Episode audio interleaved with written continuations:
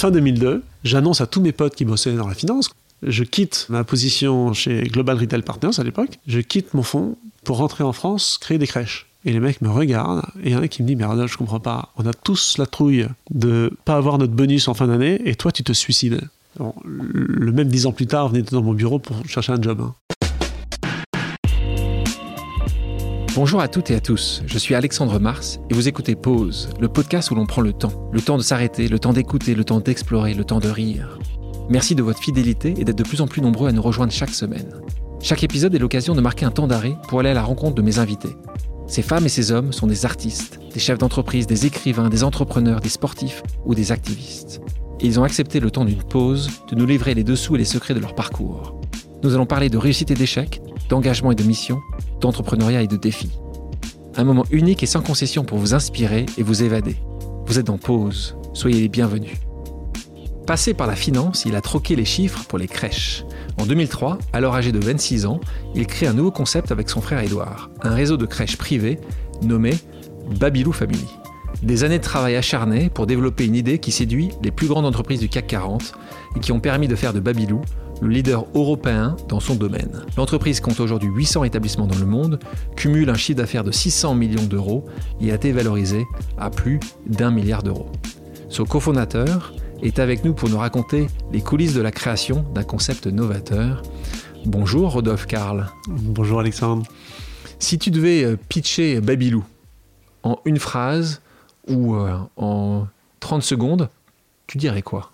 Je dirais que Babylou euh, est une organisation qui contribue à construire un monde meilleur demain par l'éducation des très jeunes enfants.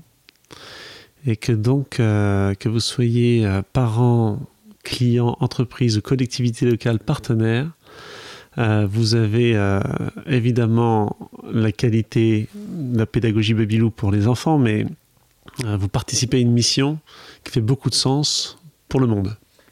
Donc, les auditeurs, je suis plus sûr, on a envie d'acheter, on a envie, on de encore. Mais, est-ce que ce, pitch-là aujourd'hui, c'était le même quand tu as créé Babylou Non, quand on l'a créé, on avait des valeurs très fortes de qualité, de bienveillance, et on voulait apporter une solution très concrète aux parents et surtout aux femmes euh, qui, euh, après congé maternité, avaient besoin de retourner bosser et ne trouvaient pas de solution d'accueil de leur enfant.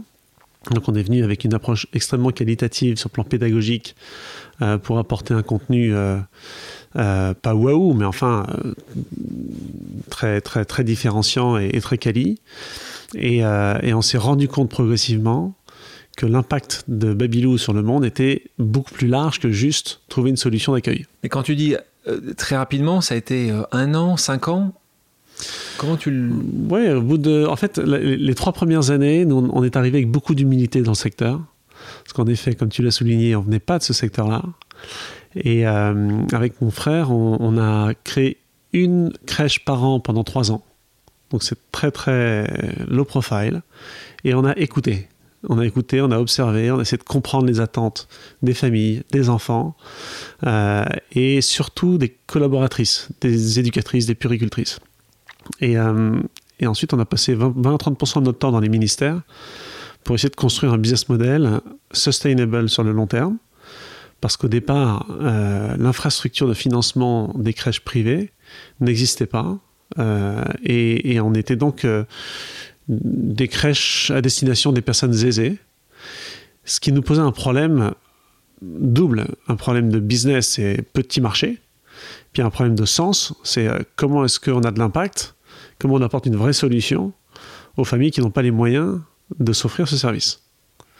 Euh, et, quand on a été confronté à cette problématique de pricing pour les familles et de business model, et qu'on a vu une ouverture du gouvernement à faire un partnership de financement qui permet aux familles, quel que soit leur statut euh, économique, d'accéder à Babylou, on s'est dit, mais le monde s'ouvre. Et on est capable non pas seulement de faire des crèches dans l'ouest parisien, mais dans n'importe quel quartier populaire, dans toute la France. Et aujourd'hui, euh, on a 20% de nos enfants accueillis chez Babylou, c'est-à-dire environ 4000 enfants sur 20 000 en France, qui sont en dessous du seuil de pauvreté. Et quand on parle de Babylou, on en parle souvent comme success story, grande boîte du CAC 40, etc. La réalité, c'est que on est devenu un outil de lien social dans tous les quartiers et toutes les régions françaises. Et on a, on a découvert ça après, je dirais, ouais, 4-5 ans, lorsqu'on a construit un modèle euh, à l'époque très innovant qui sont les délégations de services publics, où euh, on a été les premiers opérateurs à, à faire des partenariats publics-privés avec les collectivités locales. Et euh, ça nous a permis d'entrer dans des quartiers beaucoup plus populaires que les premières villes comme Boulogne et le Valois. C'est en quelle année ça où tu commences à travailler avec 2006. Euh, 2006. Donc revenons juste à l'idée. Ouais. Euh, tu es dans la finance, c'est la suite logique, classique de ton parcours d'étudiant. À quel moment tu te dis, je vais faire autre chose? Très très jeune, je su que ce serait ma trajectoire. une soif de liberté énorme. Et pour moi, c'était la seule voie pour, euh, pour, euh, pour, être libre dans la vie. Tu penses euh, l'avoir été les 20 dernières années? Ouais, alors j'étais, je pense presque esclave de mon entreprise, mais j'ai choisi. C'est que que tu J'ai choisi mon, mon maître. Donc, et, non, non, pour moi, c'est une grosse motivation de liberté de choisir avec qui je bosse, à quel rythme je bosse, euh, et, comment, et jusqu'où, avec quelles ambitions, etc. Euh, et très tôt, euh, peut-être un peu rebelle à, l'adolescence, après, après des, fractures d'enfance classiques, hein, d'accidents de, familiales, etc., je me suis dit, maintenant, dans la vie, en fait, on fait confiance qu'en soi. Et je, vais, je vais sortir de mon cycle scolaire le plus vite possible. Donc j'ai fait les secs en deux ans et un trimestre, c'est-à-dire le cursus le plus rapide. Et, euh, très vite, je me suis mis à bosser euh, euh, en, ambitionnant, en voulant être entrepreneur un jour. Alors, très humblement, euh, en sortant de l'école, pas d'idée, pas de confiance en soi euh, sur le plan de l'expérience. Et donc, euh, parce que je me suis fait dégommer de tous mes entretiens de boîtes de consulting, chez Bain, chez, Mac, etc., ben, j'ai commencé dans des petits fonds de private equity. Bon, j'avais quand même fait un petit stage chez Morgan Stanley pour apprendre à compter. mais petit fonds de private equity, qui est en fait une super tour de contrôle ou d'observation euh, sur euh, euh, des lancements d'entreprises et de la prise de risque à plein de stades différents. Donc à, 22, 23 ans, j'arrive dans un monde, où il faut se souvenir, 99-2000, hein, enfin, c'est là où on s'est rencontrés d'ailleurs, tous les deux. On était petites équipes dans des fonds, on recevait 50 business plans par semaine et on rencontrait que des entrepreneurs avec plein d'idées qui étaient prêts à prendre des risques. Et du coup, la notion de risque, ça devient le quotidien, c'est la normalité en fait.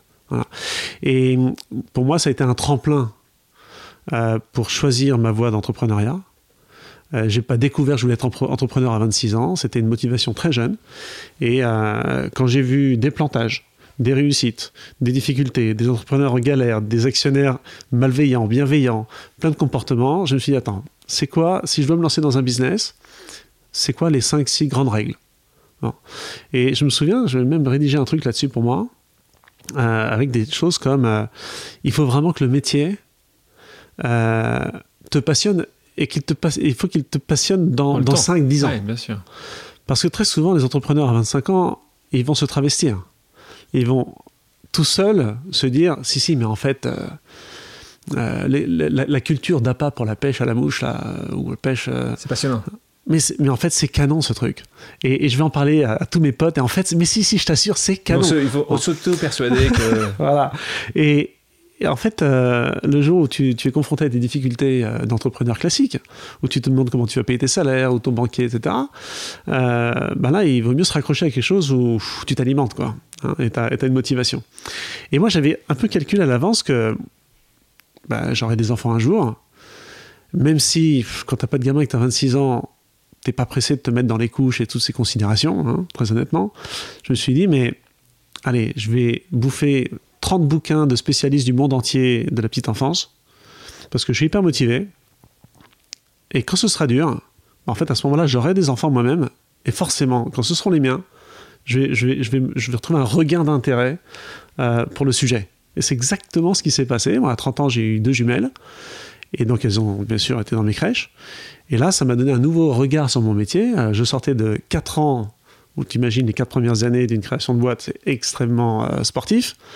Et puis. Euh, euh, ce regain d'intérêt. Ce regain d'intérêt où finalement j'ai même mieux compris les attentes de mes équipes qui me demandaient tout le temps des améliorations de conditions de travail, de formation, etc. Je te donne un exemple, c'est les gestes et postures. Et je leur disais, mais attendez, euh, arrêtez de me demander 50 000 formations. Vous savez bien, vous avez appris à l'école que quand on se baisse pour, pour prendre un enfant dans, ses bras, eh ben, on, plie les jambes et on baisse pas juste le, haut du corps. Mais quand tu as tes gamins à toi, et qu'au bout de trois mois, tu as le dos ratatiné, je peux dire que tu formes tout le monde au geste et posture. c'est un bon exemple. Mais, quand tu dis, euh, quand tu le vois par rapport à un, domaine qui était la petite enfance, euh, est-ce qu'il y a un autre moment où, cette idée euh, est arrivée en toi? Est-ce que est-ce c'est un business plan que tu avais vu? Est-ce que c'est une rencontre que tu avais fait à quelqu'un? À quel moment? Est-ce que c'est Eureka? Moi, dans, dans, le livre Ose, j'ai cette, phrase-là qui dit Eureka, il n'existe pas. Enfin, il y a les entrepreneurs, dont, je fais partie, et tu as les inventeurs. Euh, on est beaucoup plus nombreux à être entrepreneurs qu'inventeurs. Il y a des inventeurs euh, qui vont trouver euh, des choses assez incroyables. Parfois, c'est des piètres entrepreneurs. Est-ce que toi, tu considères que tu es un entrepreneur? Tu considères que ça n'existait pas? Est-ce que tu avais vu ça fonctionner ailleurs, ce concept-là? Et puis, question aussi, est-ce que le concept que tu avais quand tu as lancé Babylou Family est le concept que tu as aujourd'hui? Hmm. Alors, euh, moi, j'ai découvert cette opportunité euh, sectorielle en lisant la presse. Bon, j'étais en mode ultra curieux, hyper ouvert sur tous les business possibles, en recherche tout le temps d'opportunités. Euh, d'abord parce que c'était l'ADN d'un petit fonds de venture capital, et ensuite parce que je, cherchais à entreprendre. Et quand j'ai lu un article sur la première femme qui a créé des halte garderie privée à l'époque, dans le 17e arrondissement de Paris, s'appelait Amsterdam. Euh, elle expliquait que euh, très vite elle était euh, full de occupancy et qu'elle allait en ouvrir 20, qu'elle avait un plan de développement canon. Et je rentre, je bossais à Londres à l'époque, j'étais dans l'Eurostar, je rentre à Londres, et ma femme était à Milan, parce qu'on était en transition professionnelle et tout, et on se demandait comment est-ce qu'on allait atterrir dans la même ville. Et en fait, je vois, je, vois cet exemple, et je me dis, tiens, c'est marrant, il y a des bons fondamentaux que j'aime bien. Une demande beaucoup plus forte, mais mille fois plus forte que l'offre, évidemment. Euh, tu lances ton business, tu n'as pas besoin de t'associer avec euh, une star de la logistique, une star du marketing, une star de la techno, où tu dilues ton capital tout de suite et tu sais pas si ça va marcher. Euh, pas de risque d'association. tu as un, un, intérêt personnel où tu as du sens sur ton quotidien et pour toutes tes équipes, donc c'est facile d'embarquer, euh, et, tu sais que tu vas être motivé pour embarquer les gens, et donc c'est plus facile comme matière. Euh, et donc euh, je me dis, mais comme c'est un truc pour les nanas, je vais dire à ma femme, tiens, regarde cet article, c'est sympa, tu devrais faire pareil. Et je lui envoie un mail avec l'article. Vraiment, le, le, con de macho, quoi. Et la réaction de ta femme, c'est quoi? C'est con Tu vraiment eh ben, La réaction de ma femme, c'est non, mais tu crois quand même pas que j'ai fait toutes ces études pour aller euh, nettoyer les, fesses des gamins toute la journée? donc la réponse pire. et oups. Et donc là, j'ai dit, mais attends, euh, je creuse un peu. Et je dis, putain, mais le, modèle est dingue. Hein. Et euh, revenus récurrents, stickiness des, des, clients, etc. Euh, et puis je commence à regarder du coup ce qui se fait à Londres euh, dans le secteur, et puis je vois que euh, le private equity commence à investir là-dedans, parce qu'il y a des chaînes de crèches, 30, 40, 50 crèches qui se sont lancées il y a 10 ans. Et puis voilà, ça a commencé comme ça. Et en creusant, je me dis, mais en fait, c'est un vrai business. Alors tout le monde imagine que... et je me souviens d'un truc incroyable aussi, il faut se souvenir, hein, fin 2002, donc on était dans le monde de la finance à Londres, dans une ambiance d'une morosité extrême. Compliqué. En 2002, fin 2002, j'annonce à tous mes potes qui bossaient dans la finance, quoi, dans les banques, etc. Je quitte ma position chez Global Retail Partners à l'époque, un, super fonds. Je quitte mon fonds pour rentrer en France, créer des crèches. Et les mecs me regardent, et il y en a qui me dit Mais Arnold, je comprends pas, on a tous la trouille de pas avoir notre bonus en fin d'année, et toi, tu te suicides. Bon. le même dix ans plus tard, venait dans mon bureau pour chercher un job. Hein. Parce que 2008-2010, c'était chaud. Quoi. Je connaissais à l'époque. Je t'ai connu en 99-2000, euh, quand tu étais dans, ces fonds. Et c'est vrai que je confirme, euh, quand des gens me parlaient de toi, ils disaient Mais qu'est-ce qui lui a pris euh, qu'est-ce qu'il est et, le marché de nous n'existait pas, puisqu'il n'y avait pas très peu de. En tout cas, ce marché existait peu. Et puis, quand tu étais dans la tech, parce que tu investissais dans des boîtes tech, on peut imaginer qu'il y avait des boîtes plus tech que ce que faisait Babylou. Tu me parlais de cette femme, moi j'aime bien ces questions-là. Est-ce que tu l'as contactée, cette femme dont tu avais lu un article? Qu'est-ce qu'elle est devenue à Instagram? Est-ce que, est que tu fais partie des gens que tu as rachetés? C'est pas Instagram, ah, c'est Instagram. Ah, Instagram. Instagram. Instagram. Qu'est-ce qu'elle est devenue C'est mon biais tech, tu vois. Euh, quand j'ai ouvert ma première crèche, elle m'a elle, menacé d'un procès. Euh, et puis dix ans plus tard, on l'a racheté. Elle avait l'ambition d'en créer 20, 30. Elle en a créé 3. On en a créé 400 à l'époque. Et euh, ça, c'est important pour, les, pour certaines personnes qui qui se posent des questions en disant ça existe déjà, il y a déjà des choses sur le marché. Euh, c'est une, preuve, tu viens de le dire, c'est une preuve que, euh, que c'est l'implémentation, c'est l'exécution. C'est l'exécution qui est la plus importante pour toi. Non, mais c'est l'exécution, c'est l'excellence opérationnelle, et puis c'est le mindset de l'équipe. Nous, on était des malades de la croissance. Tous les matins, le couteau entre les dents, en se disant mais quelle crèche on va les choper? Euh, quel, quel client on va les conquérir? Mais c'était quoi ta mission, tout ça? D'être plus grand, plus gros, plus fort? C'est quoi la mission qui t'attachait derrière? Alors ça, c'est une question très profonde. Ah Une question très profonde. Moi, j'observe que chez nous, et je pense que c'est vrai chez beaucoup d'entrepreneurs, on est animé par quelque chose qui, vient de très très loin et pas juste euh, l'envie de faire de réaliser un BP. Euh, mais me concernant, ça peut, ça peut, ça peut te choquer moi, je pense que euh, c'est réussir et très bien réussir, c'est une question de vie ou de mort. Et, ça, c'est très profond, mais c'est une histoire d'éducation, c'est une histoire familiale. C'est voilà, moi j'ai un de mes frères qui, a, qui a eu beaucoup de problèmes de santé et, qui a beaucoup souffert de ne pas réussir dans, dans, dans, dans les affaires euh, et qui malheureusement nous a quittés. Euh, je, je, je, pense que euh, moi, j'aurais très, très, très mal vécu de ne pas réussir. Mais, mais pas réussir pour toi, c'était.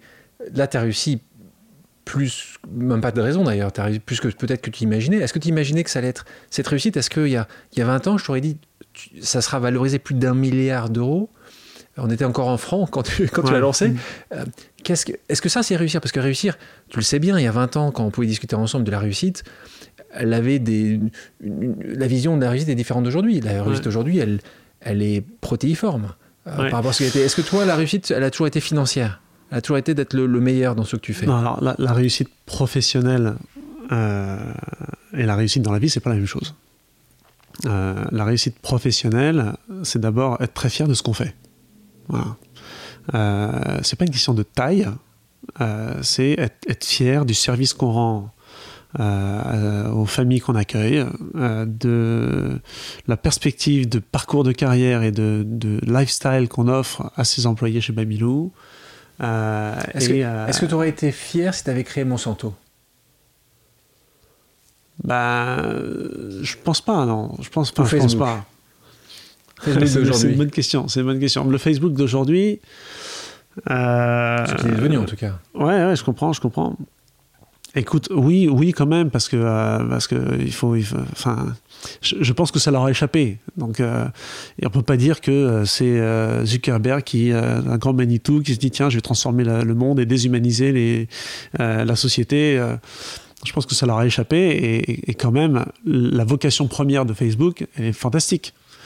Et puis il l'a très bien fait, très bien exécuté. Enfin, voilà, c'est magnifique. Marc, on a trouvé un, on a trouvé un défenseur. je, je, vais vous, je, vais vous, connecter avec euh, Rodolphe et Marc Zuckerberg.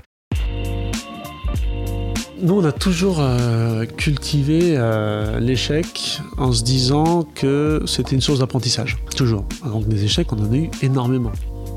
Et on a toujours dit à nos équipes, n'ayez pas peur de vous planter. C'est intéressant ce que tu disais à l'époque. tu avais euh, tu avais beaucoup de concurrence, mais des petits, des petits concurrents. Donc, euh, en fait, tu les as quasiment tous rachetés. En fait. Combien, combien d'acquisitions tu as faites au, cours de toutes ces années? On a fait près de 70 acquisitions, dont euh, une trentaine en France. Et ce que j'aime bien préciser, c'est que sur les 30 acquisitions qu'on a faites en France, 28 n'ont pas eu d'intermédiaire. C'est-à-dire que les vendeurs sont venus nous voir et on dit voilà, on voudrait vendre notre entreprise cette année, l'année prochaine. Et en fait, pour nous, il y a un seul acheteur naturel pour notre entreprise, c'est Babylou. Euh, on souhaite que euh, notre bébé soit bien pris en main. Euh, on se reconnaît dans vos valeurs, dans votre façon de vous comporter sur le marché. On a été tellement ouvert, humble. Quand, quand, des concurrents arrivaient sur le marché, ils venaient rencontrer les principaux acteurs. le premier truc que je disais à deux jeunes entrepreneurs qui démarrent, c'est je vais vous filer tout ce qu'il faut pour que vous réussissiez et vous aider à réussir dans notre secteur. Il y a de la place pour tout le monde. Euh, nous, Babylon, on ne peut pas tout faire. Donc il y a de la place pour tout le monde. On a plein de partenariats à faire à l'avenir. Et c'est tout bête, mais quand tu démarres, tu es content d'avoir un modèle de contrat de travail, un modèle de, bail euh, immobilier. Euh, et tout ça, ça fait gagner du temps. Et tu vas avoir ton agrément dans tel département, je connais bien la caisse d'allocation familiale, je vais les appeler pour t'aider, etc. Juste for free, gratos quand ils me racontent les déjeuners qu'ils ont avec mes concurrents, c'est qu'est-ce que tu viens faire dans mon secteur? On va vous défoncer. Euh, vous vous rendez pas compte, c'est trop tard. la belle époque, c'est derrière. Dix ans plus tard, en fait, il faut être très long terme. Dix ans plus tard, tous ces entrepreneurs, on a gardé une bonne relation. Ils se sont naturellement retournés vers nous quand ils ont décidé de changer de métier. Donc il faut avoir une vision long terme. Il faut bien se comporter avec les gens. Et il ne faut pas attendre un retour court terme. C'est une attitude d'abord, le business, c'est pas la vie non plus. Hein. Euh, donc, euh, ça sert à rien de se taper dessus. Et il y a des choses plus graves. mais quand on se comporte bien, on a un retour. Quand on se, porte, quand on se comporte mal aussi. Tu, penses que tu es toujours bien comporté? Tu, tu, penses que as, même quand des gens qui t'ont vraiment ennuyé, embêté, tu as, toujours le sourire Est-ce que tu as, tendu l'autre joue à chaque fois ou pas? On est, avec tous les deux, tu peux me dire la vérité. Non, non, mais je, je, je pense qu'on n'a jamais été initiateur de Cuba. Euh, et on. Enfin, je ne veux pas révéler trop de secrets, mais on a souvent été euh, très copié et très attaqué. Euh, je pense qu'il y a eu beaucoup de jalousie. J'ai un associé, Edouard, mon frère, qui est beaucoup plus sanguin que moi et qui a, qui a tendance à dire Attends, il a fait ça, moi je vais rentrer dedans. Non, non, non. non on se calme, euh, on n'a aucun, honneur à se mettre à leur niveau. Euh, et, il y a eu une fois où on a eu une affaire judiciaire très, lourde émotionnellement à gérer.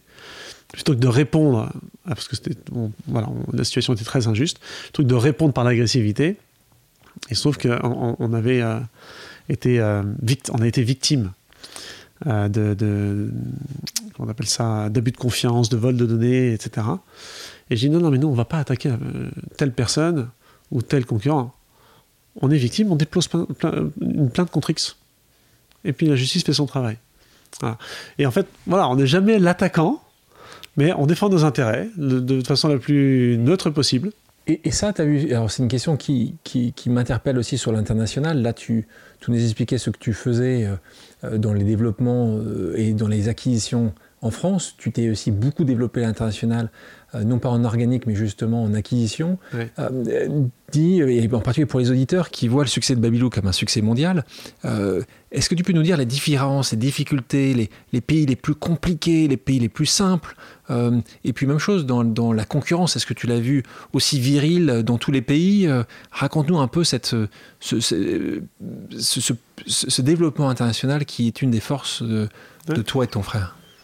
Alors, d'abord, on, a appris en marchant. Quand on a démarré l'international, après 10 ans, 2013, on a essayé trois ou quatre modèles différents. On a essayé du Greenfield au Moyen-Orient, à Dubaï.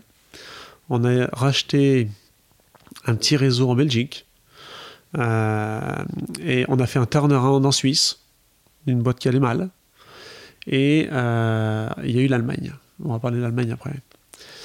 En fait, c'est quatre, où l'Allemagne, finalement, on a acheté une boîte de bonne taille, mais surtout, on s'est associé à une équipe de très grande qualité.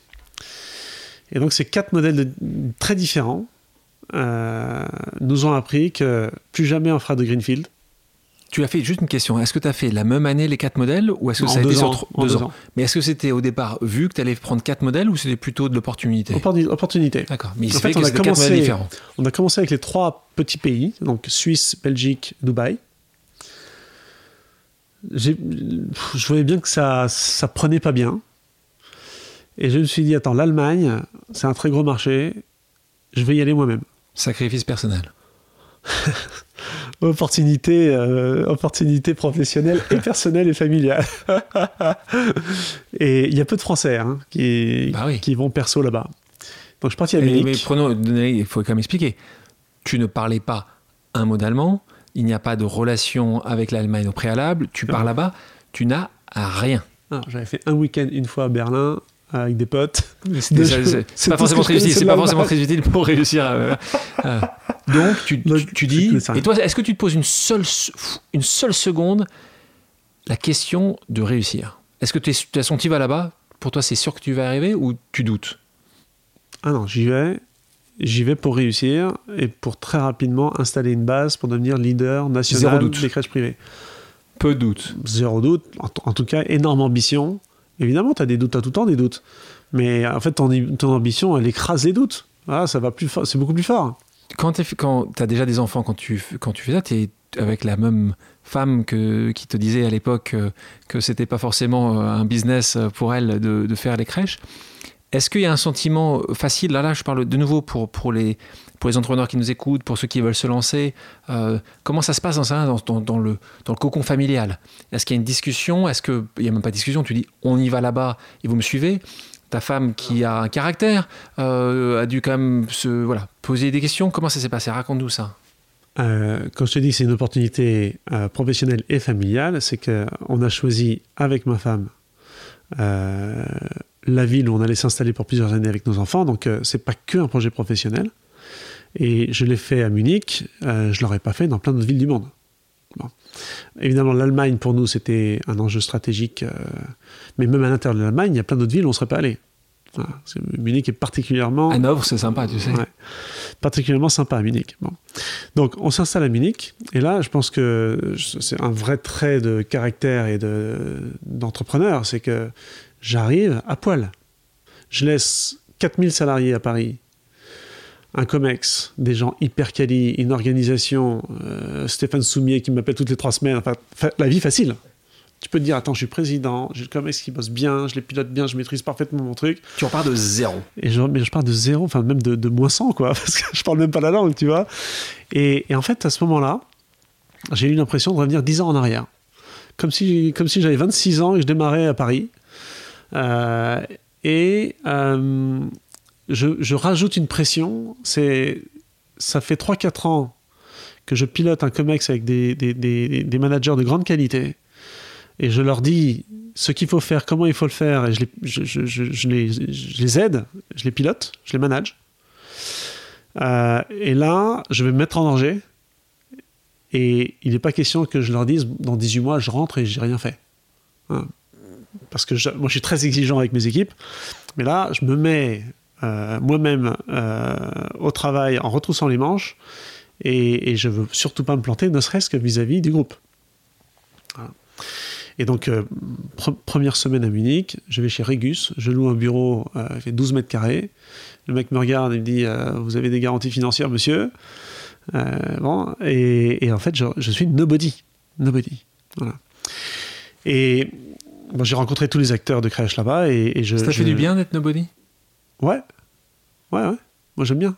J'aime bien parce qu'il faut garder les pieds sur terre. On a toujours été très, très euh, pieds sur terre, on n'a pas changé. très humble. Mais quand- si je reprends le, la croissance, le développement international, mes trois premiers modèles dans les trois petits pays, euh, flop. Flop. On a cru que la Belgique, c'était une région de la France, d'un point de vue organisation, bien sûr. Ça marche pas comme ça. C'est un métier extrêmement local. Euh, il faut être, euh, il faut, faut mettre en face des collectivités locales, des, des- des citoyens du pays. Et, et- et tu mets pas un Frenchie devant euh, le l'ordre de Bavière pour négocier les ouais. subventions. Ça marche pas. Euh, un turnaround, ça prend beaucoup trop de temps dans nos métiers. Un, un- un greenfield à Dubaï, tu vas trouver le bon gars euh, pour du développement, mais c'est pas les mêmes compétences que pour la gestion opérationnelle. Donc le gars, il sait faire de l'immobilier, trouver un site et euh, te construire des belles crèches. Et dès qu'il s'agit de recruter des puricultrices et euh, comprendre la sensibilité euh, euh, éducative, euh, presque médicale hein, de notre métier par rapport à euh, les enjeux business, bah, il a plus personne. Donc tu gères des, enjeux très compliqués de management humain et opérationnel à 5000 km. T'es pas équipé pour ça, ça marche pas. Et en fait, c'est un métier d'hommes et de femmes. C'est un métier très humain. Et, l'expérience qu'on a eue en Allemagne, c'est que j'ai rencontré une entrepreneuse d'une cinquantaine d'années, des valeurs complètement compatibles avec celles de Babylou, euh, qui avait toujours eu la même approche très sociale d'avoir des crèches accessibles à tous, comme pour Babylou, contrairement à tous les autres que j'ai rencontrés à Munich. Et euh, elle s'appelle Karine Bader. Et Karine, elle, était en train de vendre sa boîte à des, à des Scandinaves. Une boîte cotée euh, en Suède. Il se trouve que culturellement, les Suédois et les Allemands, ils sont très proches.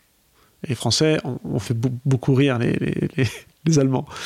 Et, euh, et, et, quand je la rencontre, elle est en train de vendre. Elle n'a pas encore signé et tout, elle est en train de vendre. Et là, je me dis, mais je reviens à ce que je disais tout à l'heure sur euh, on est des tarés de la croissance. Pas mais ça n'arrivera pas en fait. Dans ma tête, c'est juste impossible. Et ça a été un cas d'école, ce dossier, parce que j'ai je, réussi à la séduire et à, la faire douter. Elle m'a mis dans le process. Enfin, pas vraiment de process, mais elle, m'a mis dans la discussion. Je la fais venir à Paris. Euh, elle n'avait jamais mis ses pieds à Paris de sa vie. Euh, je lui remets mon offre Oh, la Tour Eiffel. Sur un bateau, à 23h pile, devant, je, la mets bien dans l'axe pour qu'elle voit la Tour Eiffel qui brille. Et au moment où je vois les, les, les scintillements dans ses yeux, je lui sors mon offre.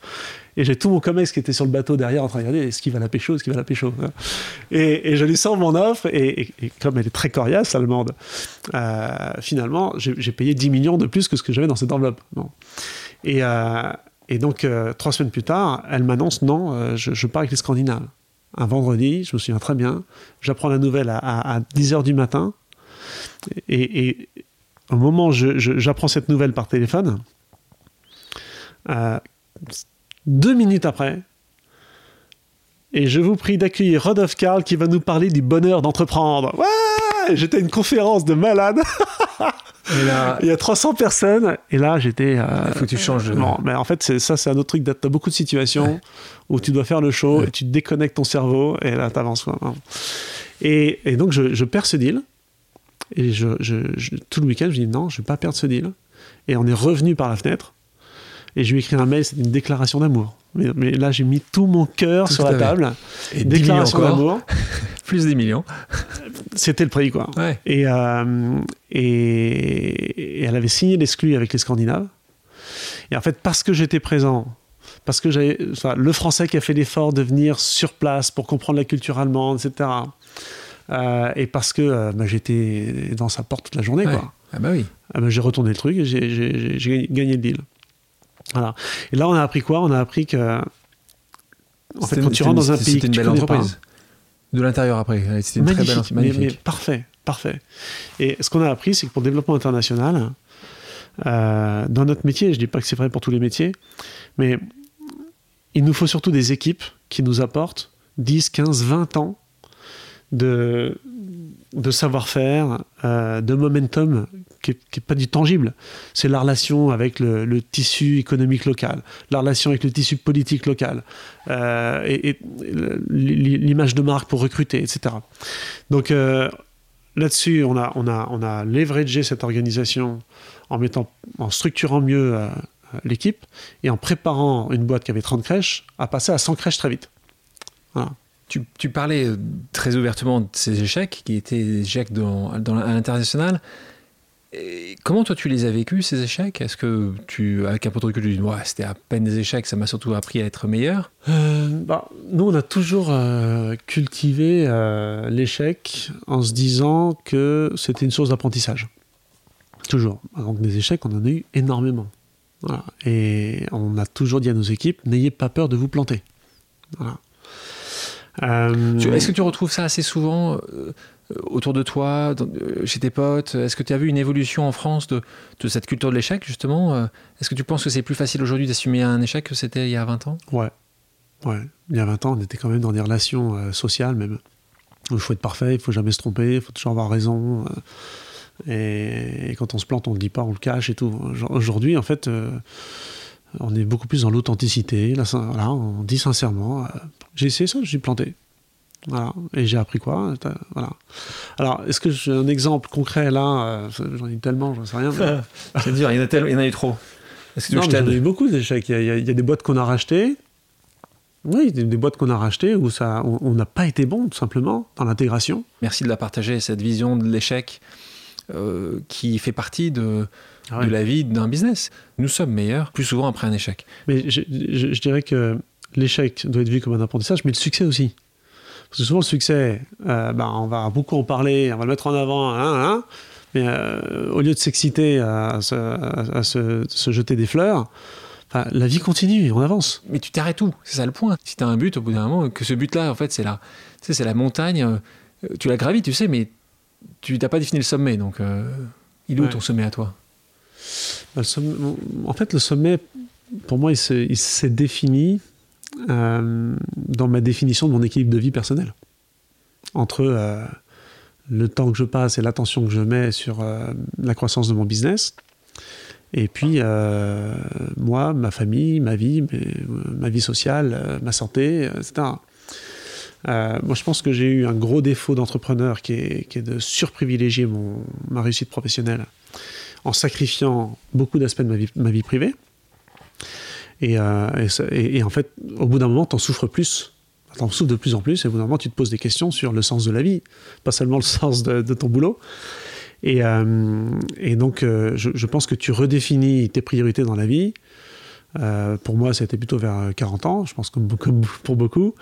et, on s'est dit, mais notre, notre, l'ambition de Babylou ne, passe pas, ne doit pas passer que par mon ambition personnelle. Il y a quand même plus de 10 000 salariés, des managers de grande qualité qui sont là, hyper motivés et, intéressés au capital. Euh, et soyons humbles, on n'est pas les bonnes personnes. Euh, généralement, si on était les bonnes personnes pour gérer une à, de 1 à 100 millions, on n'est pas forcément les bonnes personnes pour gérer de 500 millions à 1 milliard. Et, donc, on a, fait, on a pris une décision très structurante pour Babylou et pour nous, il y a trois ans, euh, dit on, va euh, confier la direction générale et opérationnelle de l'ensemble du groupe à une équipe, à un DG, son équipe. Et nous, on va sortir de l'opérationnel complètement et vraiment. Parce qu'il y a plein de, fondateurs qui disent Ouais, je vais mettre un DG, mais en fait, qui n'arrivent pas à lâcher. Là, on l'a fait pour de vrai. Et, euh, et on a, en fait, pour nous, le sommet, c'est de trouver l'équilibre. C'est pas une question de taille ou de chiffres, c'est de trouver un équilibre. Et aujourd'hui, on est beaucoup plus serein et en fait, c'est beaucoup plus efficace pour Babylou. Tu dis vous, tu dis nous, parce que vous êtes justement avec ton frère depuis le départ. Euh, parlons un petit peu de, ce partenariat, de cette association, de cette cofondation. Euh, il y a quelques épisodes, euh, j'ai la chance d'interviewer Bertrand Thomas, qui est le fondateur de Caudalie, le cofondateur, puisque la cofondatrice étant Mathilde Thomas, sa femme, et qui nous expliquait à ce micro à quel point il était important pour lui cet équilibre. Alors c'est différent parce qu'ils vivent en plus ensemble. Toi, tu n'aurais pas pu se lancer sans Edouard tu n'aurais pas pu réussir sans Edouard euh, Comment Est-ce que tu conseilles euh, à des entrepreneurs de, parfois trouver le, ce qu'il y a de plus proche, c'est-à-dire dans le premier cercle familial Alors, je ne conseille pas de règle parce que on était une famille de six garçons. J'ai entrepris avec Edouard, j'aurais pu entreprendre avec aucun des quatre autres. Donc, je ne pense pas qu'il y ait de règle. Euh, avec Edouard, alors d'abord pour répondre à ta question de façon très très claire, j'aurais jamais réussi comme ça sans Edouard. Jamais. Et vice-versa. Euh, la raison pour laquelle ça a très bien marché, et pour laquelle pendant 18 ans, on s'est jamais engueulé en fait, ce qui est quand même très rare. On a été dans le même bureau pendant 18 ans, sauf quand j'étais en Allemagne. Euh, la raison pour laquelle euh, ça a si bien marché, c'est que d'abord on est complémentaires sur le plan du business et sur le plan des compétences et même de, de personnalité. Voilà. Euh, si on était deux clones, compliqué de trouver sa place. Euh, il est très fort là où je suis moins à l'aise et, vice-versa. Et donc, euh, ben, j'ai besoin de lui, il a besoin de moi. Donc ça, déjà, c'est des ingrédients, c'est bien parti. Ensuite, il y a un immense respect de l'autre et une grande confiance, une confiance aveugle. et je sais là où il faut que je lui laisse sa décision et il sait où il faut qu'il mette sa décision. Après, on a eu une dès le départ une position très claire de qui est le boss. Voilà, c'est pas, il n'y a, pas deux boss, il y a un boss. ça ne veut pas dire que le boss n'écoute pas l'autre, au contraire. Vous avez même, la même répartition du capital au départ? Non. D'accord. Donc il y a quand même une. Non, non, non. Moi, moi enfin, le démarrage est, assez chaotique hein, parce que euh, j'étais euh, donc j'étais à Londres et je quitte Londres. Je, prévois de créer cette entreprise euh, seul et, Edouard me propose de, rejoindre l'aventure avec moi, mais on, dit OK en top. Mais 15 jours après, il a un grave accident de moto à Paris et il fait les 18 mois à l'hôpital. D'accord, 21 opérations et avec un diagnostic à un moment d'amputer une jambe. Euh, donc finalement, ça ne s'est pas produit, mais c'était extrêmement violent, un, grand accident de la vie. Et en fait, à ce moment-là, Edouard me dit, écoute, je ne veux pas te freiner dans ton projet. Euh, là, je vais être un gros boulet pour le démarrage de Babylou. Donc, c'est pas grave, euh, je, vais, gérer ma santé et lance ton entreprise. Et moi, je me retrouve un peu investi d'une mission. Je ne peux pas le planter, là, sur son lit d'hôpital. Euh, il faut que je lui donne une raison de, se motiver pour sortir, euh, une raison supplémentaire. Et je lui dis non, non, euh, je vais venir tous les jours, le soir, te raconter ce que j'ai fait la journée pour notre projet.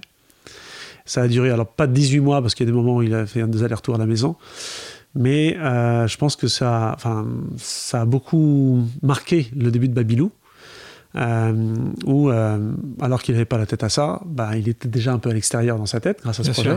Et les 20 premiers salariés de Babylou, ils ont été recrutés dans sa chambre d'hôpital, à la Pitié-Salpêtrière. Donc, euh, ça, forge, une, relation. Donc ça, on était hyper soudés. Euh, tu, tu, on parlait de Babylou, Babylou, Babylou. le nom, c'est une question aussi qui revient tout le temps chez les entrepreneurs. Trouver un nom. Euh, qui l'a trouvé? Comment vous êtes passé? Est-ce que vous avez fait une longue étude de marché pour trouver le nom ou c'était euh, juste euh, avec un petit groupe de personnes? Ah, Quand je vois comment on a fait, je me dis aujourd'hui, je sais pas comment les mecs trouvent encore des noms parce que finalement, ça dépend énormément des disponibilités à l'INPI. Ouais. et à l'INPI. Bon. Donc on avait fait comme tout le monde, une cinquantaine de noms, qu'est-ce qui est dispo? Il n'y avait pas Babylou dedans, et un jour j'ai une copine, on était au ski, et tiens, et Babylou c'est sympa, j'ai dit mais laisse tomber, Babylou c'est forcément pris. Puis je vais sur, le. incroyable, c'est pas pris. Donc voilà comment ça s'est passé.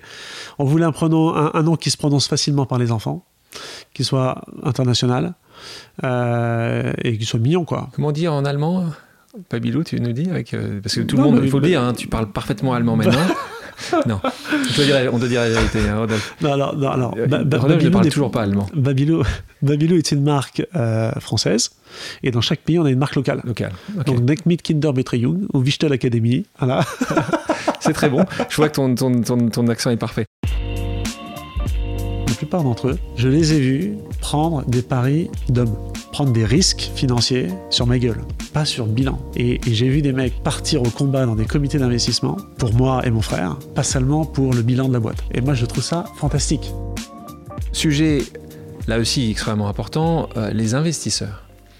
Euh, sujet euh, qu'il a été pour toi, parce que ce qu'on a envie de comprendre, c'est comment au départ, euh, deux jeunes gars qui connaissent rien à ce monde des crèches lèvent de l'argent, c'est plutôt avec des banques, et à un moment, quand tu as des vrais fonds qui viennent te voir, et de plus en plus gros, et qui tapent de plus en plus fort aux portes, jusqu'au moment où tu vends une partie du capital. Est-ce que ça a été difficile pour toi, ces aventures avec le monde de la finance, ou est-ce que ça a toujours été très facile? Ça a été très facile. D'abord parce que j'ai été formé à ça. Donc, euh, quand tu es un entrepreneur qui ne connaît pas, que tu reçois ton premier term sheet, tu te dis, mais c'est qui cette taré Pour qui ils se prennent Comment ça, Draguelong Comment ça, Draguelong Comment ça, machin? Euh, Il y a plein de trucs qui choquent. Et d'ailleurs, quand nous, on a racheté plein de boîtes, avait cette culture, ça les choquait. Donc, beaucoup de pédagogie. J'ai dit, attends, moi, je suis aussi entrepreneur comme toi. Alors, d'abord, euh, une des leçons que j'ai tirées de mon expérience en venture capital avant de créer Babylou, ça a été le plus tard ils arrivent, le mieux c'est. Et ce que j'aimais bien dans ce business, c'est qu'il n'y a pas besoin de lever beaucoup de fonds au départ. Ensuite, euh, parce qu'il euh, y a un actif physique tangible, hein, avec une crèche dans la rue, on peut facilement lever de la dette. Ce qui n'est pas le cas d'une startup qui dit j'ai besoin de dette pour financer le, code de, mon, app. Et euh, les cinq premières années, on a tout financé en dette. Et on s'est porté caution personnelle jusqu'à 4 millions d'euros. Donc on s'est mis vraiment à risque. On a été aidé par Oseo qui prenait une partie des. Enfin, ancienne. BPI. BPI, qui prenait une partie des, des, cautions. Et euh, l'État français a monté, alors un peu plus tard, un, un, schéma de financement pour inciter des boîtes comme nous à créer des crèches, qui a apporté la moitié des capex des crèches qu'on finançait. Toujours est-il qu'au bout de 5 ans, on était caution personnelle sur 4 millions d'euros. on avait à peine 30 ans, quoi. Et, mais on avait la foi. Bon. Alors, comment on a levé autant d'argent sans, sans, avoir de fonds propres On savait parler aux banques. Ah oui. on savait parler aux banques. Et quand vous avez de la croissance, euh, c'est tout con, mais tous les entrepreneurs comprennent ça, ils sont passés par là, mais tu ta première crèche, ta deuxième crèche, là, puis année 4, on ouvre 8. En fait, chaque année, comme tu as des déficits en démarrage, tu écrases les performances des précédentes. Donc, si tu regardes juste ton PNL, le banquier dit mais c'est pas possible. Si je mets ça dans mon système, il y a un refus, refus de crédit. Donc il y a tout un storytelling à expliquer en disant attends, regarde l'évolution de mes crèches qui ont 3 ans, qui ont 2 ans, qui ont 1 an. Poum, je, passe en, profitable au bout de 6 mois. Donc il y, a, un travail d'évangélisation. De, Mais là, tu, tu, vas voir les banquiers, tu, alors que tu viens du monde du capital risque, où tu as été allé passer quelques années dans des fonds de capital risque. Pas une seule fois, tu dis à ce moment-là, on va avoir des fonds de capital risque. Non. Non, parce que j'ai trop vu avant euh, des situations où euh, les entrepreneurs d'abord se font hyper diluer, parce que tu n'as pas, pas, de, capacité à, présenter des bonnes valos. Et ensuite, euh, sur un métier où il y a autant de sensibilité humaine par rapport à ce qu'était le monde du private equity à l'époque, où tout le monde, enfin, il y a eu beaucoup de fonds, sur un modèle, on investit 5 ou 10 millions, on fonce, on fonce, on fonce. Mais dans ce métier, il faut y aller mollo, surtout quand tu connais pas. Et, et en gros, on a dit, mais il faut qu'on soit seul à décider, qu'on garde le contrôle. Donc le jour où on fait rentrer des fonds, donc la dette était, était il faut une valeur suffisante pour garder le contrôle. Donc quand tu et là, est-ce que tu fais le bon choix en 2008 Donc tu ouvres à, un fonds qui s'appelle Alpha.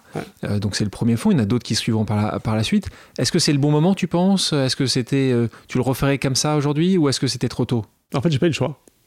C'est que j'ai poussé au max euh, la possibilité d'avoir un bilan, un bilan avec la tête à l'envers. Hmm. Et en fait, en 2007, il y a la crise des subprimes. Moi, je parle avec mes banques en été 2016, je leur dis j'ai 15 ouvertures en 2008. il me faut, je sais pas, 6 millions. Euh, et, et, ils me disent, mais Rodolphe, euh, le robinet s'est fermé là, en septembre. Donc euh, on peut financer la moitié, mais pas le reste.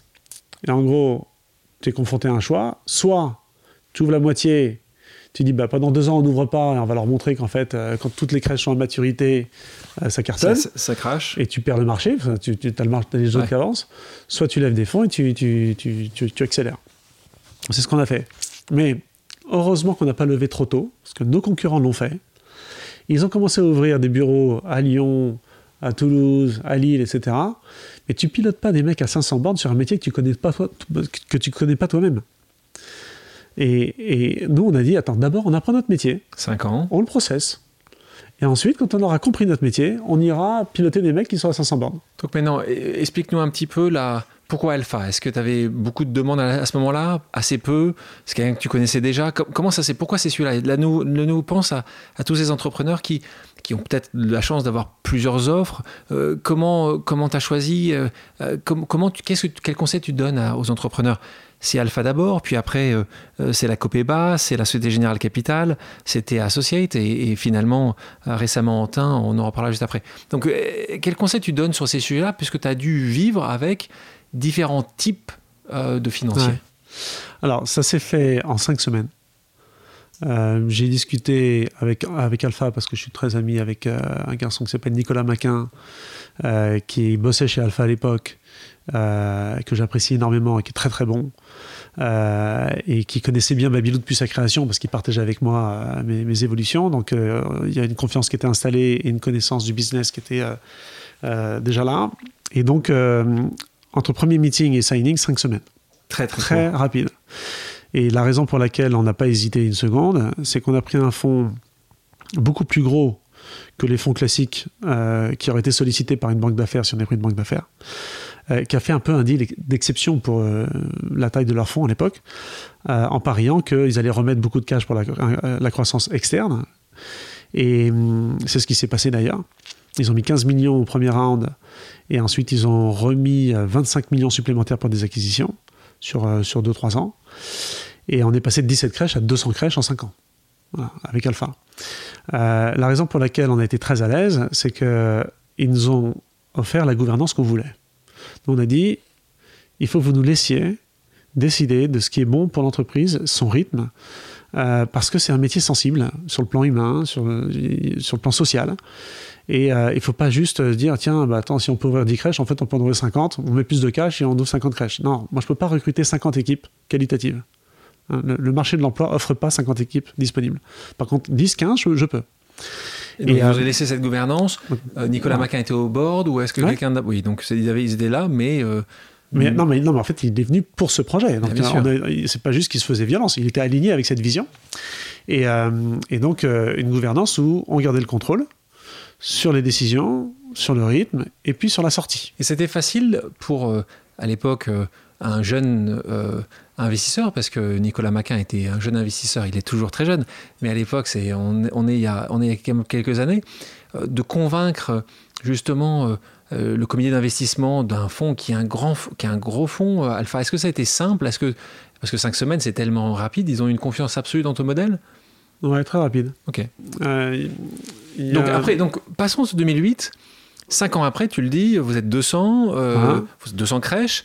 Et là, à nouveau, accès, accès au capital Alors, là, en fait, Alpha a fini son cycle, 5 ans, et nous disent bah, il faut qu'on organise une sortie. Très bien. Premier conseil que je donne, je me pose la question des conseils. Euh, premier conseil, la gouvernance. Deuxième conseil, vous, levez du pognon quand vous en avez besoin et dans les bonnes proportions, en, anticipant le coup d'après. il ne faut pas prendre un, fonds trop petit si vous pensez que vous allez avoir besoin de capital après.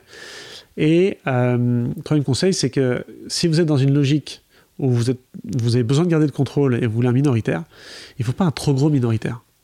Parce qu'en fait, l'erreur qu'on a, qu'on, a eue, c'est, qu'ils sont montés à 46% du capital euh, avec les nouvelles augmentations. Et organiser la sortie euh, de 46%, c'est lourd. Et c'est lourd à, deux titres. D'abord, euh, les, investisseurs qui vont se substituer bah, n'aiment pas être trop gros minoritaire, donc vous allez plutôt taper à la porte de gens qui font du majoritaire. Et puis quand c'est des fonds qui ont l'habitude d'être majoritaires, mais qui sont dans une position minoritaire, au moment où ils organisent leur sortie, ils se travestissent pas. Ils ont un ADN de majo, et quand, dans la plupart de leurs deals, quand ils sont majos, ils, décident. de comment ils sortent, à quel valo, à quel rythme. Et, donc, donc la, la, sortie euh, pour Alpha était un peu compliqué parce que on a rappelé que non, non, non, nous, nous on veut surtout pas céder le contrôle. Et donc ça a pris, euh, ça a pris trop de temps en fait. Trop de temps. Et, on a trouvé une famille belge. Cobeba, donc. Euh, euh. excellent investisseur. Et on s'est, nous, relué, on a racheté un, bloc de 10% nous-mêmes, en s'endettant personnellement. et comme je voulais pas que Cobeba soit trop gros, j'ai fait rentrer la Société Générale sur un tout petit ticket. Question justement euh, avec, euh, avec la famille qu'on aime beaucoup euh, en Belgique, cette famille qui, qui, qui, gère le fonds Copeba. Copeba comment tu l'as trouvé là à nouveau? C'est, c'est toi tout seul? C'est, ton réseau? Tu as pris une, banque pour, pour t'aider à ce moment-là? Comment, comment ça s'est passé? Non, non, réseau. Il y, a eu une banque d'affaires, c'était Messier Maris, qu'Alpha avait désigné pour organiser sa sortie. Euh, et nous, on, avait, on a rencontré Cobepa par notre réseau personnel. Euh, et on a quand même euh, Sébastien Proto chez Rothschild à l'époque qui nous a aidé à, trouver l'équilibre de tout ça. Voilà. Ça c'est 2013. 2015, on a l'acquisition allemande. Moi, je refuse de m'endetter davantage. Et donc, je lui dis, bah, il faut relever un peu de capital. Cobepa a une poche très profonde je leur dis, bon, euh, il faut, je ne sais plus combien c'était, 20, 30 millions. Euh, ils disent, OK, 20, 30 millions, et je trouve que la valo n'est pas assez, assez, assez, élevée. Et on dit que si je trouve une valo significativement meilleure dans les deux mois, il laisse sa place. Enfin, pas sa place sur son stake, mais sur, cette, euh, et, et, donc à ce moment-là, Raise, avec Gonzague et Clara, Raise investit à ce moment-là. et en 2017, c'était déjà Raise à l'époque? C'était la structure Raise à l'époque Ouais, En 2015. Ouais, 2015. Et en 2017, on fait une autre opération, alors là, qui n'est pas tellement euh, un changement d'actionnaire, parce que tout le monde est resté, mais on a invité un nouvel actionnaire pour nous apporter euh, du soutien sur notre déploiement aux États-Unis, avec TA Associates, euh, qui, qui, bon, qui est une boîte américaine, et qui, trois mois après avoir investi chez nous en mars 2017, m'appelle et me dit Bon, ben voilà, nous on a fait le job. De quoi tu me parles? Bah écoute, euh, mes équipes à Boston ont fait passer des entretiens à 20 candidats qui sont des spécialistes qui ont tous 20 ans d'expérience dans le secteur aux US. Ils en ont shortlisté 5. Donc tu viens avec moi à Boston 24 euh, heures. Tu les vois les 5, t'en choisis un, on le recrute comme market opener. Et puis il va te retrouver la cible que tu veux racheter euh, sur la côte Est ou la côte Ouest, comme tu veux. Canon, fin juin j'y vais, je recrute David Post. Et puis six mois plus tard, on rachète une magnifique boîte à Boston. Et chapeau, parce qu'on se dit souvent, ces fonds, ils racontent la messe, ouais. on va vous aider, machin. Tout le monde dit ça. Là, ils l'ont vraiment fait. Ils ont fait, ils ont fait le job. Une décennie euh, où la finance a un impact considérable sur Babylou et le pinacle. Donc, une sortie euh, complète, pas complète, une partie, euh, donc à une valorisation incroyable. Donc, on reparle de réussite, de succès, de mission. Là, là en tout cas, sur cette partie réussite professionnelle, jusqu'au moment où c'est virtuel, où tu as une valorisation, c'est virtuel. Là, pour la première fois, ou la vraie fois, c'est concret. C'est du concret. Alors, pendant ces dix années de croissance euh, de notre métier et de notre entreprise, en effet, on a, je pense, euh, joué avec tous les instruments financiers du marché. Tu as parlé du capital, euh, on a eu évidemment plein de véhicules, d'instruments de pseudo-capital, mais on a passé beaucoup de temps à optimiser nos relations avec les banques. Et, euh, là-dessus, on a été, je pense, assez atypique sur euh, la façon de gérer nos poules bancaires. Moi, j'ai passé beaucoup de temps avec les banques et on a créé une relation de grande proximité où je petit déjeuner très régulièrement avec les 4-5 banques leaders du pool. Ils connaissaient parfaitement ma stratégie et certains, la plupart d'entre eux, je les ai vus prendre des paris d'hommes, prendre des risques financiers sur ma gueule, pas sur bilan. Et, j'ai vu des mecs partir au combat dans des comités d'investissement euh, pour moi et mon frère, euh, pas seulement pour le bilan de la boîte. Et moi, je trouve ça fantastique. C'est toujours agréable de donner des noms.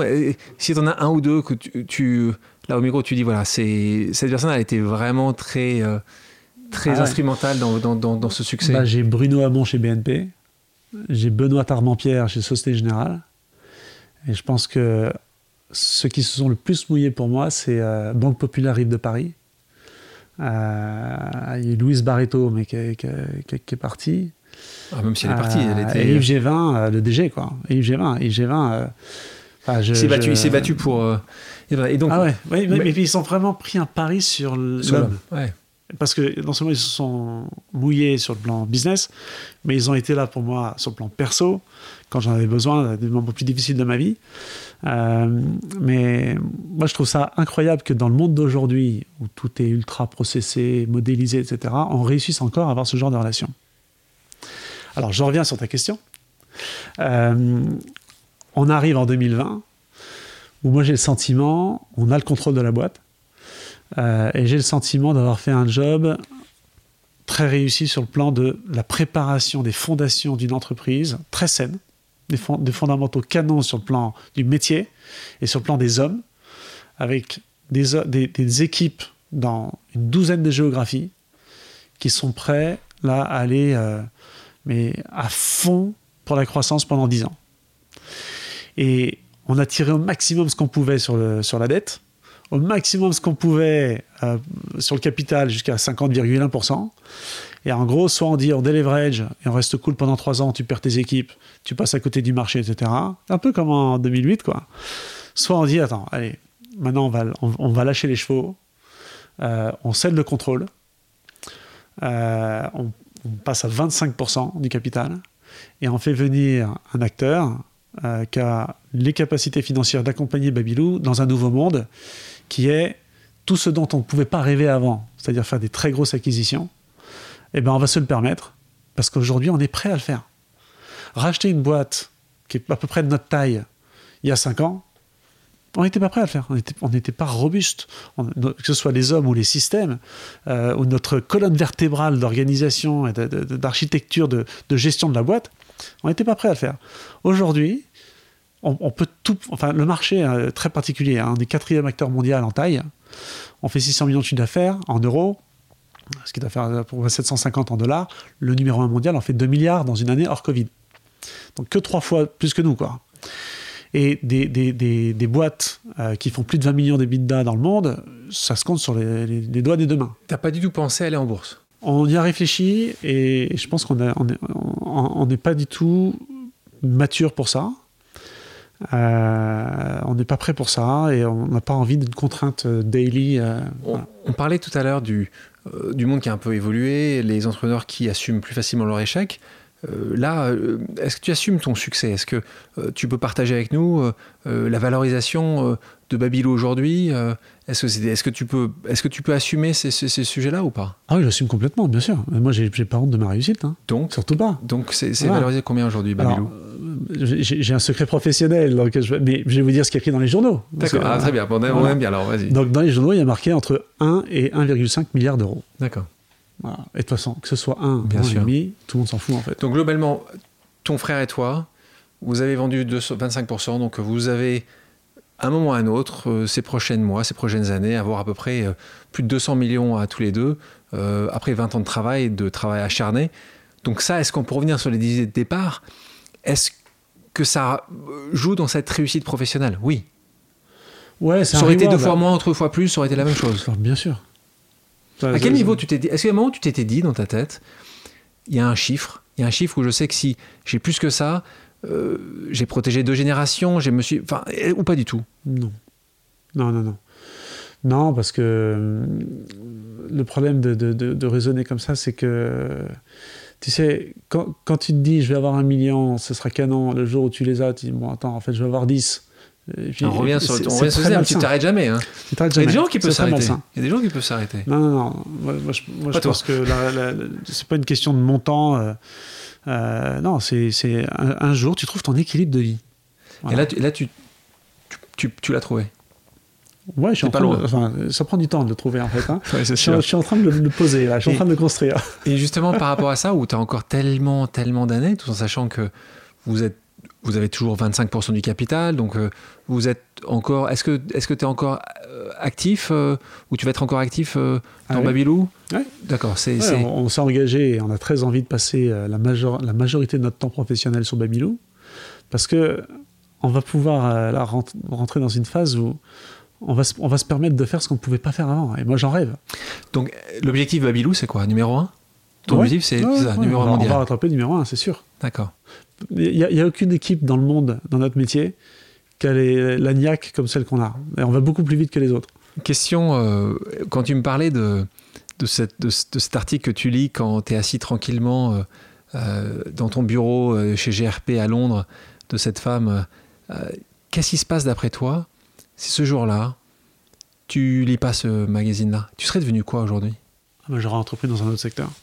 T'avais un second secteur, tu t'es posé des questions ou il y avait quelque chose d'autre qui t'aurait. Euh, non, parce que enfin, il y a plein de secteurs où j'ai imaginé faire quelque chose, mais d'aller si loin, non. Euh, mais j'aurais entrepris dans un autre secteur, ça c'est sûr. Et est-ce que tu te verrais maintenant un peu comme quand tu es parti en Allemagne, parti de zéro? Est-ce que, disons, quelques années passent, tu deviens premier euh, monde mondial avec, avec Babylou tu, tu, te revois remonter un business? Hmm, Tout est possible je le ferai pas de la même façon. Euh, tout est possible. Tout est possible. Euh, mais si, je sais pas, euh, dans, dans 5 ans, on a fait le projet Babylou, qu'on a triplé de taille, et qu'on fait une IPO, et qu'il n'y a vraiment pas besoin de moi autant que ça, ouais, tout est possible. Tu avais un rêve quand tu étais tout gamin? Est-ce que tu avais un endroit où tu avais quelque chose que tu voulais faire absolument? Est-ce que tu étais coché quelque chose? Ou gamin, ou plus tard d'ailleurs Où là tu dis, tu as les moyens, tu as les moyens de faire bah, quasiment tout ce que tu veux. Je me souviens pas d'un rêve en particulier de gamin et tout, mais, mais là, là, le sentiment que j'ai, c'est en effet euh, euh, une immense liberté de choisir exactement ce que je vais faire de ma vie pour les 40 prochaines années. Et ça, c'est le plus grand luxe, je trouve. Le plus grand luxe. Et, euh, et, et, c'est pas comme si on, on se disait, tiens, on, est libre de choisir notre vie pour la retraite. On, a 44 ans et 42 ans. Donc, on peut relancer un business, en racheter un pour le développer, continuer à fond sur le Babylou. C'est très agréable comme sentiment. là, tu parles de ton frère, tu, tu, tu le relancerais quelque chose avec lui? Ouais, je pense, je pense qu'on qu'on est, on est compère pour longtemps encore. Maintenant, passons à quelques questions d'ordre personnel. Qui est la personne qui t'a donné envie d'oser? Mon père a été très inspirant sur ce sujet-là. Enfin, sur plein de sujets, mais sur celui-là, euh, il, nous a toujours montré l'exemple euh, d'une soif de curiosité, euh, d'une fraîcheur du regard surtout, et du risque juste normal, la prise de risque est juste normale, que du coup, oui, vous pouvez oser. Ton, papa. Quelle est, en parlant des parents, quelle est la bêtise d'enfance que tu n'as jamais osé avouer à tes parents? Je me suis souvent fait choper, donc euh, pas besoin d'avouer. Rodolphe s'est toujours fait choper par ses parents qu'on a fait une bêtise. Quelque chose que tu n'oserais jamais faire pour réussir Ah bah la triche. Enfin, je veux dire, le, les pots de vin. Euh, non, on est hyper euh, éthique, hyper moral. On voilà, on fait rien qui. D'autres, d'autres, d'autres dans le secteur auraient pu faire ça? J'en sais rien. Peut-être. Peut-être. qui sait? Qui sait? Je n'ai jamais vu. Euh, quelle vérité tu n'as jamais osé avouer Il faut que je l'avoue là, va C'est un peu l'objectif. Hein je pense que j'ai déjà eu le syndrome de l'imposteur. Tu vois pas plus maintenant, mais il y a quelques années, et, et donc, j'ai jamais avoué que j'avais eu ça parce que tout le monde s'est dit, oh, putain, il, est sûr de lui. Euh, voilà. Ah, c'est un bon point. Quelle est la chose la plus folle que tu aies osé faire? Partir en Allemagne sans parler allemand? Est-ce qu'il y a une euh, la chose la plus folle que j'ai. Que j'ai ouais. Bah, si, il y a quelque chose d'assez fou qu'on a fait euh, avec quelques copains. C'était l'ascension du Mont Elbrus en ski de rando, alors qu'on n'était pas hyper préparés. On était, voilà, certains étaient plus que d'autres. Des bons montagnards, mais la moitié du groupe était euh, des bons parisiens. quoi. C'est dangereux, donc. à 5600 mètres d'altitude, euh, et où d'ailleurs on a. C'est bien passé? Comment? C'est bien passé à la fin? Non, on, a eu des, on a, eu des situations euh, qui auraient pu très très mal tourner. Donc, si je le si c'était à refaire, je, je, m'entraînerais un peu plus quand même. Il faut attention, la montagne, la mer, il faut hmm. des éléments compliqués.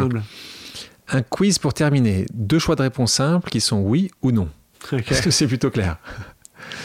Est-ce que tu oserais dire une vérité qui blesse? Oui. Est-ce que tu oserais dire à quelqu'un que son idée est nulle? Hmm, Non. Est-ce que tu aurais osé faire semblant de ne pas avoir entendu ton bébé pleurer pour ne pas devoir te lever en pleine nuit? Évidemment. Est-ce que tu oserais séduire pour parvenir à tes fins? Euh, bah, oui, mais la séduction, elle n'est pas forcément euh, sexuelle, euh, sexuelle ou amoureuse. Donc oui, oui, bien sûr. Est-ce que tu oserais avouer un échec? Évidemment. Est-ce que tu oserais mentir pour sauver ta boîte? Oui. Je, je l'ai fait plein de fois. Est-ce que tu oserais oser ignorer l'odeur des couches pour ne pas devoir les changer? Non. Est-ce que tu oserais t'approprier une parole qui n'est pas la tienne? Non. Est-ce que tu oserais te lancer dans la politique? Non. Est-ce que tu oserais aller vivre sur une île déserte seule pendant un an? Ouais. Est-ce que tu oserais dire à un enfant que le Père Noël n'existe pas? Non. Est-ce que tu oserais tout recommencer de zéro? Ouais. Rodolphe, merci d'avoir accepté mon invitation. Merci à toi. Merci à toutes et à tous d'avoir pris le temps de faire une pause avec nous. J'espère que l'émission vous a plu, inspiré ou fait réfléchir. Si c'est le cas, je compte sur vous pour le partager avec vos proches, laisser un commentaire et mettre la note de 5 étoiles sur les plateformes d'écoute. Si vous voulez me suggérer des invités ou simplement me faire part de retour, vous pouvez me contacter via LinkedIn en tapant Alexandre Mars ou bien m'écrire à l'adresse suivante, le podcast pause at gmail.com.